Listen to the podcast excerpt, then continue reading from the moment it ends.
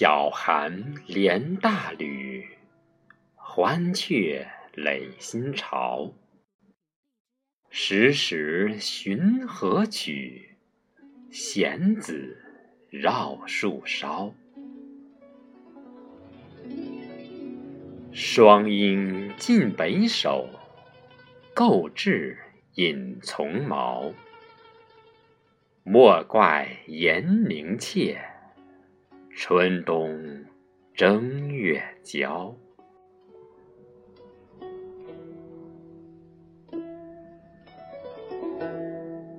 亲爱的朋友，大家好，我是少华。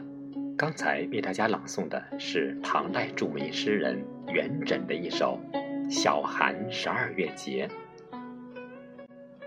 伴随这首诗，我们迎来了二十四节气中的第二十三个节气。小寒，小寒是干支历子月的结束以及丑月的开始，时间是在公历一月五日到七日之间，太阳位于黄经二百八十五度。对于中国而言，这是正值三九前后，小寒标志着开始进入一年中最寒冷的日子。寒字下面两点是冰。《说文》解释说：“寒为冻，此时还未寒至极，至极是大寒。小寒与大寒、小暑、大暑及处暑一样，都是表示气温冷暖变化的节气。据《月令七十二候集解》，十二月节，月初寒上小，故云：月半则大矣。”就是说，在黄河流域，当时大寒是比小寒冷的。白日隐寒树，野色笼寒露。小寒的特点是天渐寒，尚未大冷。又由于小寒还处于二九的最后几天里，小寒过几天后才进入三九，并且冬季的小寒正好与夏季的小暑相对应。所以称为小寒。位于小寒节气之后的大寒，处于四九夜眠如露宿的四九，也是很冷的，并且冬季的大寒恰好与夏季的大暑相对应，所以称为大寒。寒气是阳气上升，逼阴气所致，此时旧岁尽暮，新岁即至。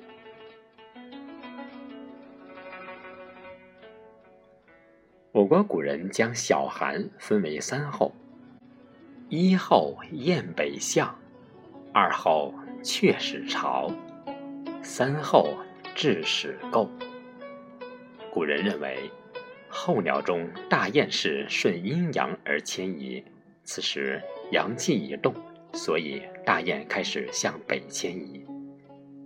此时北方到处可见喜鹊。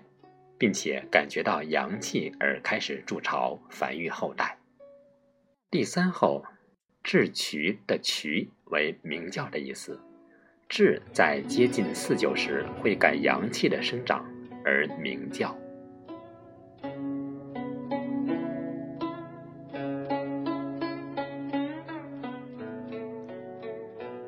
今年的小寒是农历的腊月初八，碰巧是腊八节。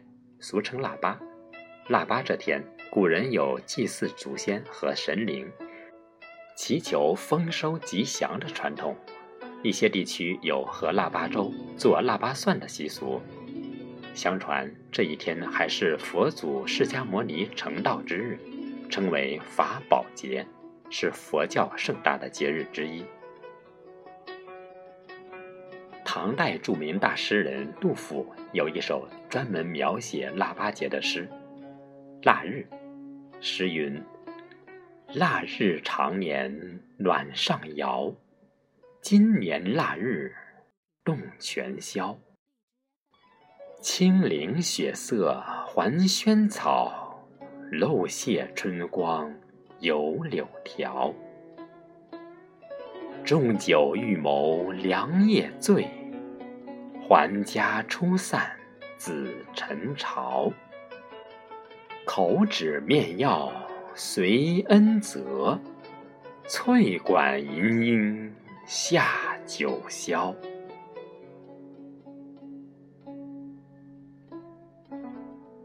喝腊八粥的历史最早是开始于宋代。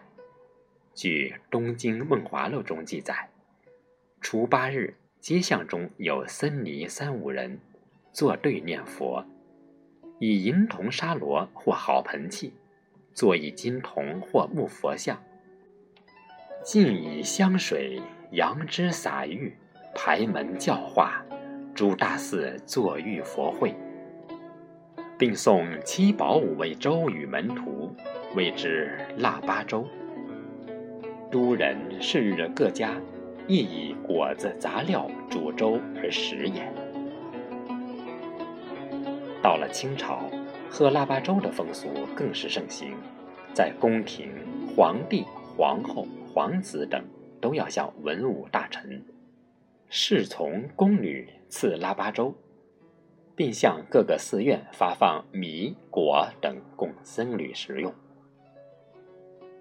另据《燕京岁时记》中记载，腊八粥者，用黄米、白米、江米、小米、棱角米、栗子、红豇豆、去皮枣泥等，和水煮熟，外用染红桃仁、杏仁、瓜子、花生、真瓤、松子及白糖、红糖、索索葡萄，以作点染。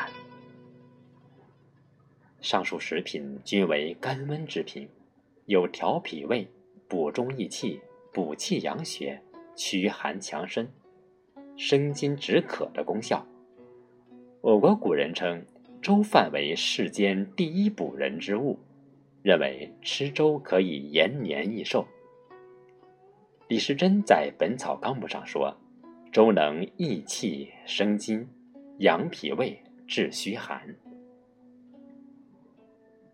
北宋大文学家张磊在《周记》中也说道：“每日起食粥一大碗，空腹未虚，骨气便作，所补不细，又极柔腻，与肠胃相得，最为饮食之妙诀。”小寒养生总的原则就是救温远寒，但也不能太热。热则开放皮肤腠理，也会扰动阳气。《黄帝内经》中说道：“阳气尽则卧，阴气尽则悟。”说明睡眠与醒悟是阴阳交替的结果。阴气盛则入眠，阳气旺则醒来。此外，在生活上，除了注意日常保暖外，进入小寒，年味渐浓，人们开始忙着写春联、剪窗花、赶集买年画、彩灯、鞭炮、香火等，陆续为春节做准备。饮食上，涮羊肉火锅、吃糖炒栗子、烤白薯成为小寒的时尚。俗语说：“三九补一冬，来年无病痛”，说的就是。冬令食羊肉调养身体的做法。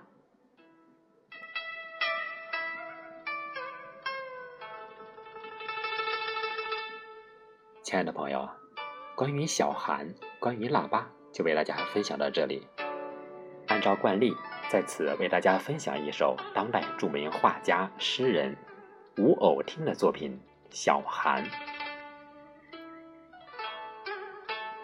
众会新荣非及时，漳州冷宴客来仪。小寒唯有梅花脚，未见梢头春一枝。